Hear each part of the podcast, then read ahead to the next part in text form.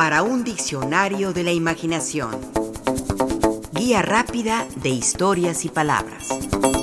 Cocodrilo.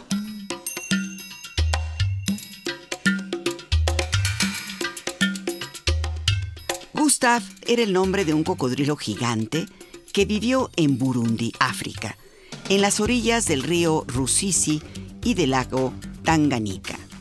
Sus dimensiones en verdad eran gigantescas. Se supone medía entre 5 y medio y 6 metros de longitud y su peso alcanzaba una tonelada. Se le tomaba como un hambriento come hombres. Algunas estimaciones, sin duda exageradas, consideran que entre sus mandíbulas murieron alrededor de 500 personas. Otras, más realistas, aunque no exentas de dramatismo, estiman que devoró a cerca de 60. También se alimentaba de búfalos y otros animales como antílopes y cebras. Su edad se calculaba en 65 años, un ejemplar maduro y aún en crecimiento si se considera que los cocodrilos pueden vivir hasta 100 años. Se supone murió en 2019, pues desde esa fecha no se le volvió a ver.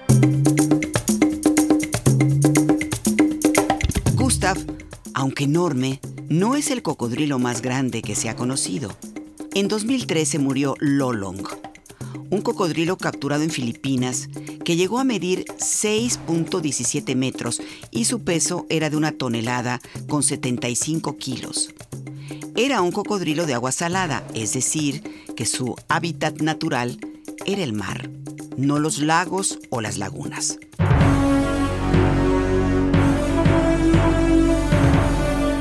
Cassius es otro cocodrilo gigante, también en cautiverio Mide 5.48 metros de cabeza a cola. Claro, el nombre de Cassius le fue dado en honor del campeón de pesos pesados, Mohamed Ali, antes conocido como Cassius Clay.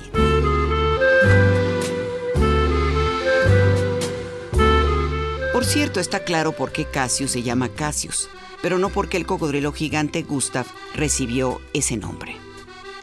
Aventuremos una hipótesis se le nombró Gustave en memoria de Gustave Flaubert, el gran escritor francés autor de Las Tentaciones de San Antonio y de Madame Bovary. ¿Por qué esta hipótesis? ¿Por qué Flaubert tenía un cocodrilo en su casa de campo? Así es.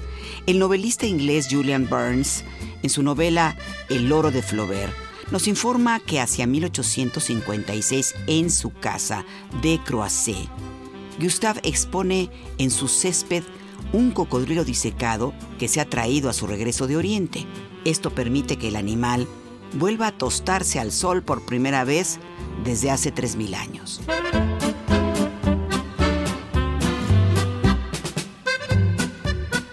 No es algo novelesco, sino real. No es una invención, sino una verdad muy documentada.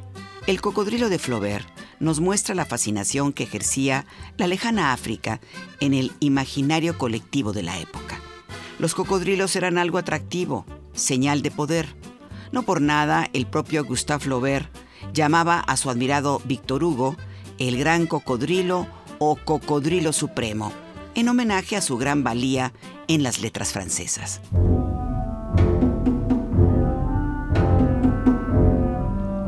En México, el gran cocodrilo es el poeta Efraín Huerta. Aunque no hay un origen preciso acerca de el porqué de este apodo, sin embargo, Arodi Rangel opina lo siguiente. Unos dicen que eso de ser cocodrilo tenía que ver con imitar la actitud del viejo saurio, envolverse en una dura piel y mantenerse impasible en la atmósfera viciada de la cotidianidad aplastante. Otros buscan un sentido psicoanalítico y quieren ver en el cocodrilo algo así como el signo del reptil que habita en lo profundo de nuestras mentes. Hay quienes dicen que Efraín, pues, simple y sencillamente, se asemejaba físicamente a los cocodrilos y que de ahí venía el chiste. Sea como fuere, él era el gran cocodrilo y con una bola de amigos suyos con los que echaba el café o el trago, la francachela y el relajo, fundó el cocodrilismo. El cocodrilismo, según el propio Arodi Rangel, es una escuela lírica y social que en mucho se opone al existencialismo, extraordinaria escuela de optimismo y alegría.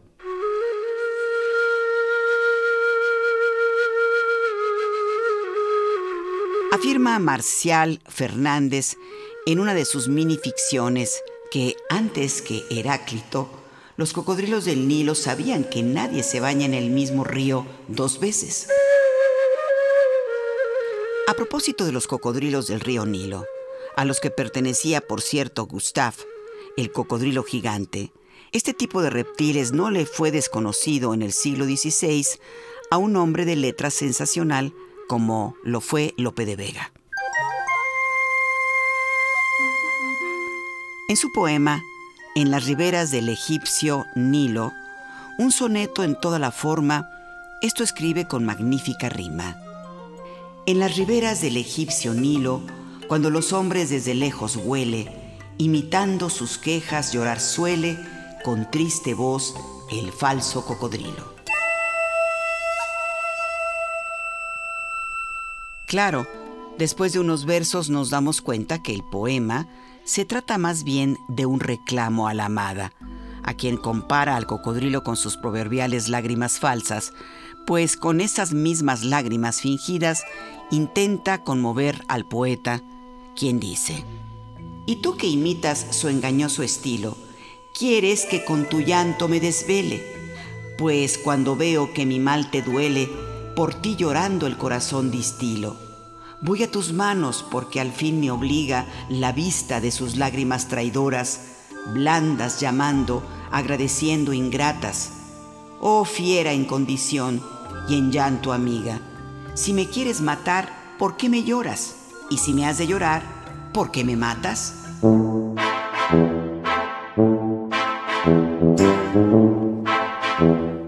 ¿Quién iba a decirlo? Pero el mismísimo Fyodor Dostoyevsky se dejó tentar por la ferocidad y presencia de un cocodrilo en una de sus historias. Así arranca su cuento El cocodrilo.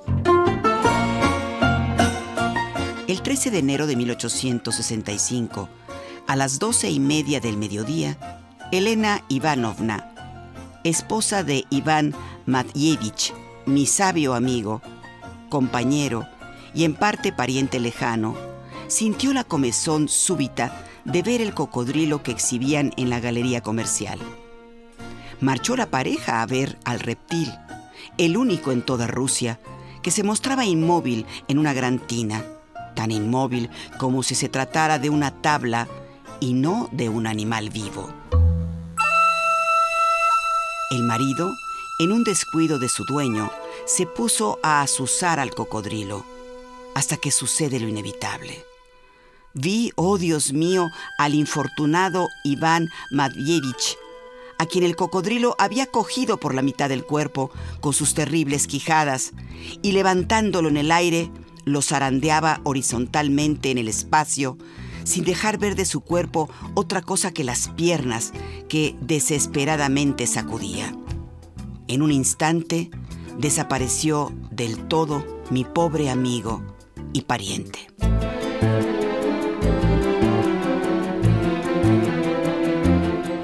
Cuento, hay que decirlo, es de índole fantástica, además de contener una gran crítica social y se prolonga por varias páginas más. Lo que parece una tragedia se transforma en una historia donde la burocracia y la indolencia humana parecen ser más terribles que las dentelladas de un hambriento cocodrilo en cautiverio.